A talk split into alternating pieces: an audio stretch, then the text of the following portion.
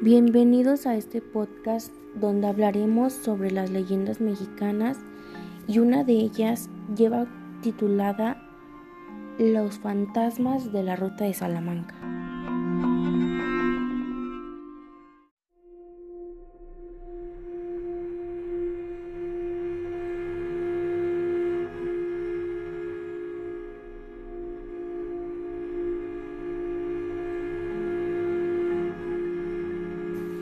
Es una historia de una madre con sus hijas, Laura y Violeta. Respectivamente, la madre trabajaba por toda la República, por lo que tenía que viajar constantemente.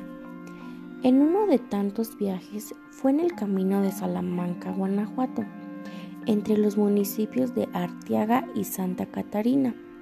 En la madrugada, Violeta, la hija, estaba manejando a una velocidad aproximadamente de 100 kilómetros por hora.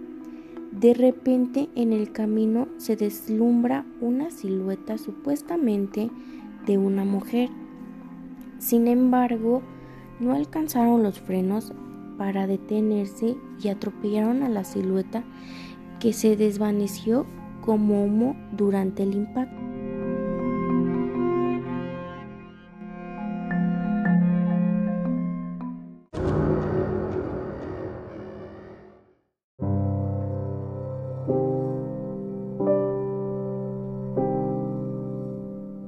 Violeta, al mirar por el espejo retrovisor, vio al mismo hombre pero sentado en el asiento trasero del automóvil.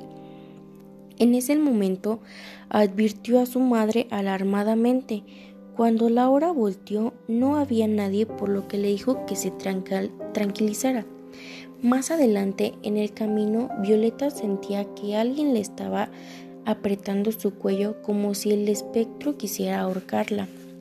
La madre al escuchar a su hija que estaba siendo ahorcada, volteó y en ese momento vio como la piel del cuello de Violeta se hundían y la jalaban hacia atrás. Al ver aquello, la mamá maldijo al espectro y la presión del cuello de su hija fue disminuyendo hasta desaparecer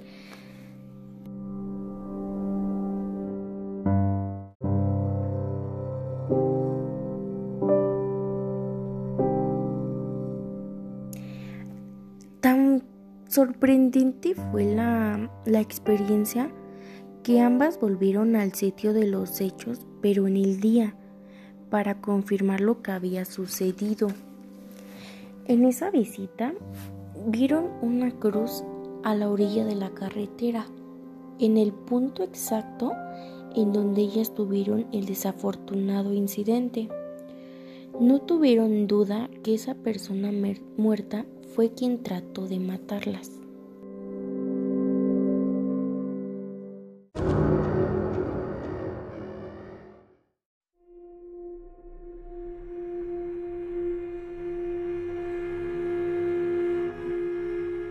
Esta leyenda, a mi punto de vista y parecer, se me hizo mega interesante, ya que el lugar del hecho es algo muy conocido porque pues es una carretera en la que suelen pasar millones de personas y más que nada también el, el hecho fue muy real, fue una historia basada en hechos reales y pues por eso mismo a mí se me hizo muy interesante.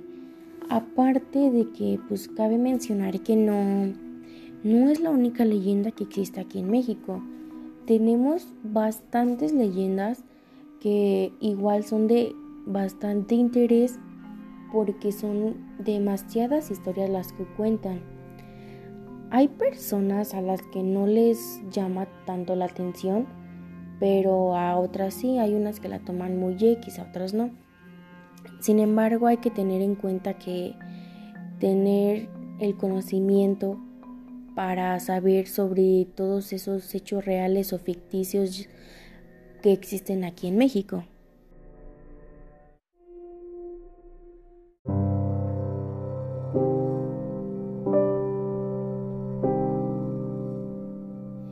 Espero y les haya agradado esta leyenda.